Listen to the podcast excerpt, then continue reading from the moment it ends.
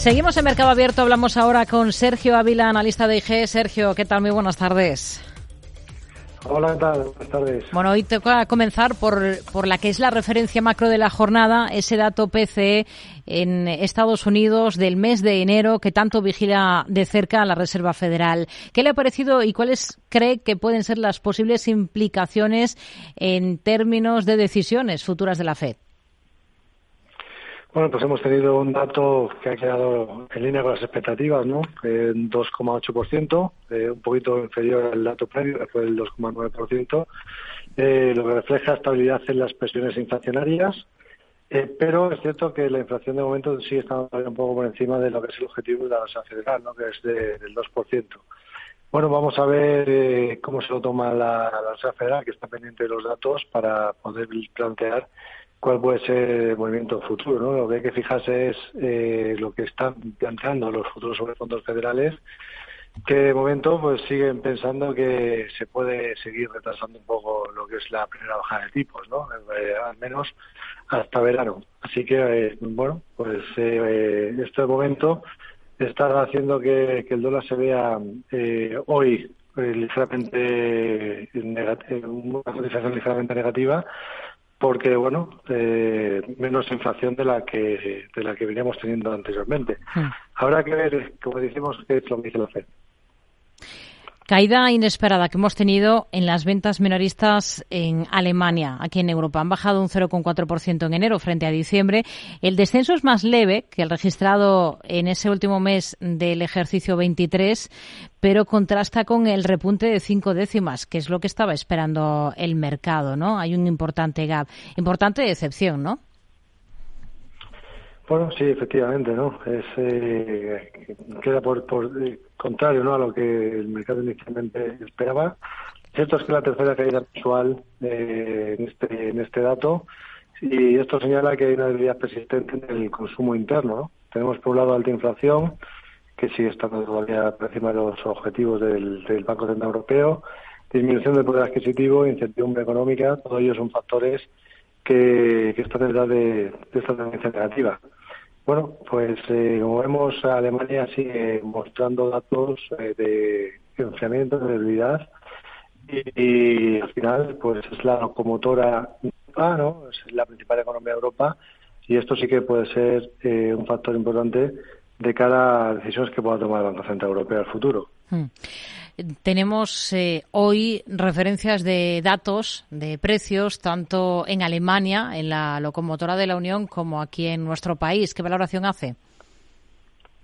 Bueno, la disminución de la tasa de inflación en Alemania está el 2,5% en febrero. Nos indica que es el nivel más bajo desde mediados, desde de 2021.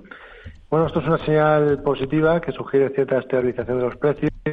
Es una tendencia que podría indicar un alivio de las presiones inflacionarias eh, lo cual es bueno ¿no? para eh, los consumidores, tanto para los consumidores como para las empresas, que pueden mantener controlados un poco más los costes, pero todavía bueno pues eh, hay que seguir fijándose eh, tanto en la inflación como en el crecimiento en Europa. En el caso de España, el IPC también ha mostrado una caída con respecto al dato anterior, aunque se espera todavía una caída mayor, lo cual de momento pues sigue estando la inflación ahí vigente, ¿no? Hmm. Japón, el yen, eh, pues lo hemos visto esta, esta jornada llegar a tocar máximos de dos semanas después de que uno de los miembros de la Junta del BOG haya señalado que el Banco, el Banco Central debe considerar revisar su política ultralaxa, incluida la salida de los tipos de interés negativos y los límites de rendimiento de los bonos. No sé qué le parece. ¿El mercado para cuándo descuenta ahora que el Banco Central japonés pueda dar ese paso? ¿Para cuándo un endurecimiento monetario?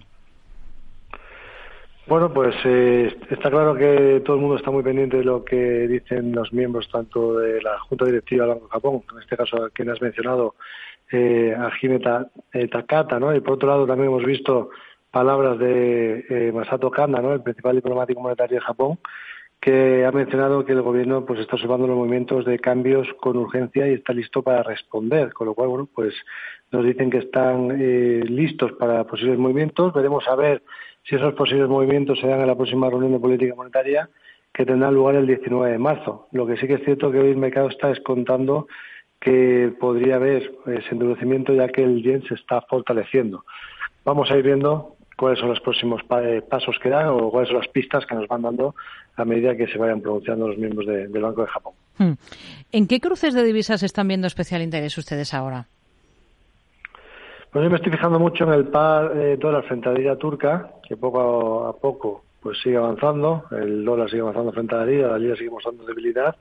Hemos visto que la lira ha alcanzado este mes un mínimo histórico, 31, eh, 31 liras por dólar, mientras que todo el mundo está evaluando ¿no? las perspectivas de la balanza de pagos, la decisión eh, de política monetaria del Banco Central, con el Banco Central de Turquía, que ha mantenido los tipos de interés de referencia en el 45%, y ha detenido su agresivo ciclo de ajuste, ¿no? Eh, bajo la nueva dirección del gobernador actual, Fatih eh, Karahan, bueno, pues se afirmó que los tipos de interés podrían aumentar si la inflación no converge a niveles más bajos, pero de momento eh, lo que estamos viendo es que el mercado no se fía y sigue eh, generando debilidad frente a la lira turca. Así que una divisa que lo está pasando muy mal. Hmm.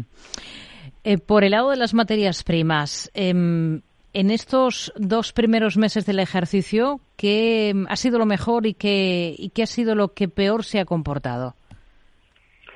Bueno, pues en el lado positivo nos encontramos con el cacao, que se ha subido fuertemente debido a que persisten las preocupaciones sobre la disminución de suministros en África Occidental y hay una fuerte demanda a pesar de que se han disminuido los precios eh, ligeramente en los últimos en los últimos días ha habido alguna pequeñita corrección, pero pero nada del otro mundo. Eh, y también, bueno, porque hay desafíos de producción en la costa de Marfil y Ghana, con los que son los principales productores mundiales, y que esto podría resultar un déficit eh, significativo esta temporada, ¿no? Con lo cual, eh, demanda que se mantiene fuerte y una menor oferta, pues hace que aumenten los precios del cacao. Eso ha generado que sea pues lo que más lo que más esté subiendo.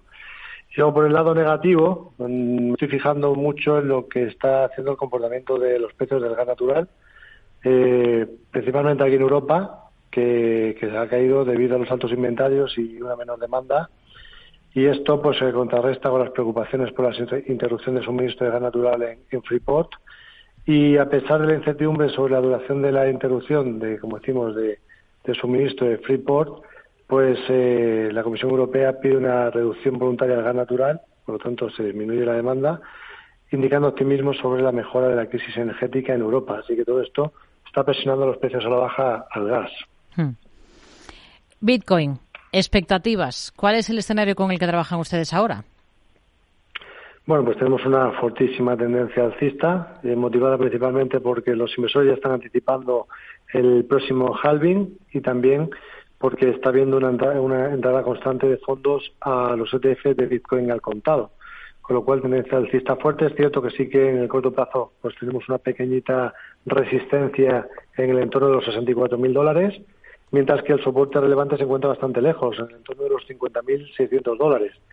Por tanto, como estamos cerca de resistencias y lejos de soporte, bueno, pues lo ideal si se quiere uno incorporar a la tendencia sería esperar a ver si hay alguna corrección que nos deje entrar mejores precios, porque ahora mismo está un poco ya sobrecomprado. Eh, sabemos que el Bitcoin cuando empieza una tendencia, pues hay veces que le cuesta corregir, pero eh, quizás es lo más inteligente tener un poco de paciencia y esperar a ver si nos da mejores precios. Nos quedamos con ellos. Sergio Ávila, analista de IG. Gracias. Muy buenas tardes. Muchas gracias. Buenas tardes.